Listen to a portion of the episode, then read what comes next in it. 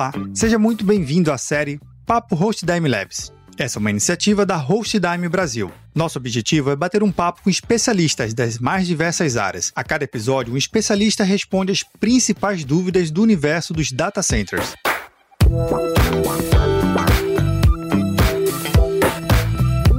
Nesse episódio, eu conto com a participação do Ítalo Ramon, gerente de suporte.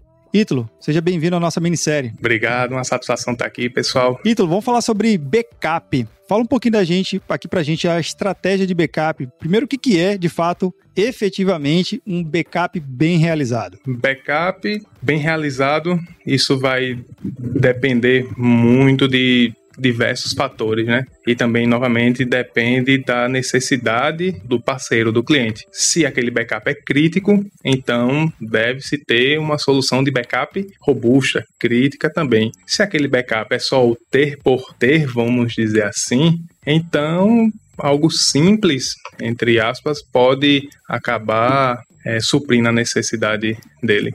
Uma coisa que, que as empresas levam em consideração quando estão desenvolvendo a sua estratégia de backup é o volume de dados, né? Às vezes a empresa tem 100 gigas, ok, é um backup não tão considerado, volume não tão grande, mas existem empresas com estruturas enormes, de teras e até mesmo petas de dados para ser backupeado. Para estrutura muito grande, como é que eu consigo fazer uma combinação que esse meu backup muito grande consiga ser feito ainda dentro de um horário que não impacte o meu horário comercial da empresa? É, pode contar com uma solução que a gente chama de cloud storage, por, por exemplo. Resumidamente, é um conjunto de recursos computacionais voltado exclusivamente para backups, vamos dizer assim.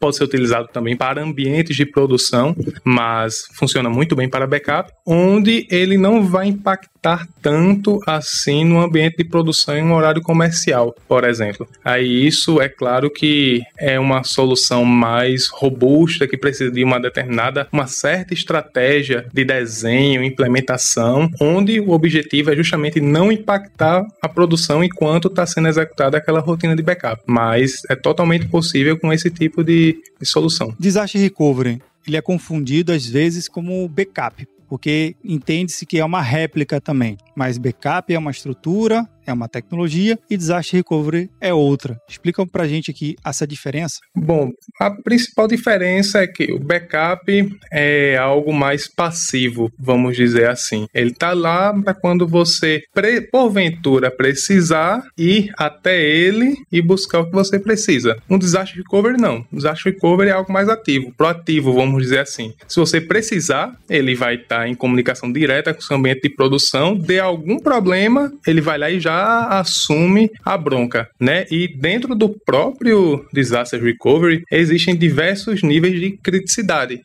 que isso vai depender também justamente da necessidade da empresa, do parceiro e por aí vai. Tem empresas, por exemplo, que não podem, hipótese alguma, ficar com o ambiente de produção ou até a execução de uma rotina de backup parada. O mínimo que seja o tempo, seja um minuto ou dois, ela não pode. Então, podemos e a gente consegue desenhar uma solução de disaster recovery, por exemplo, onde ele esteja totalmente sincronizado com os ambientes de produção e em qualquer caso de problema, ele não praticamente não deixa de executar aquela tarefa. Então eu posso entender e fazer uma composição entre estratégia de continuidade do meu negócio. Um pouco de backup, um pouco de disaster recovery. Totalmente possível, válido. E eu posso fazer essa estratégia de disaster recovery para o backup, se for o caso? Também possível, totalmente possível. E também existem diversos níveis de complexidade e robustez nisso daí também. Um exemplo prático. Comumente temos servidores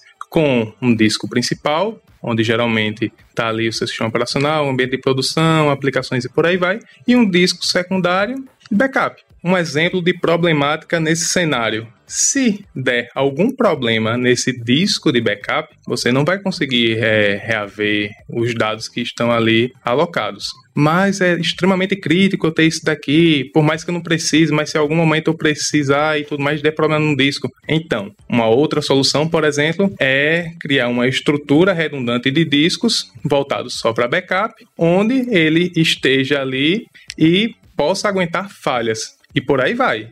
Isso daí vai aumentando. É, se você, por exemplo, for a sua necessidade, no lugar de sua solução de backup estar no mesmo data center que seu servidor de, de produção, você pode pegar, colocar esse servidor de backup, essa estrutura de backup em outro servidor, em outro data center, pode replicar isso daí para que fique disponível em dois, três data centers e por aí vai. Nesse episódio, contamos com a participação do Ítalo Ramon, gerente de suporte. Muito obrigado, satisfação, pessoal, e até a próxima.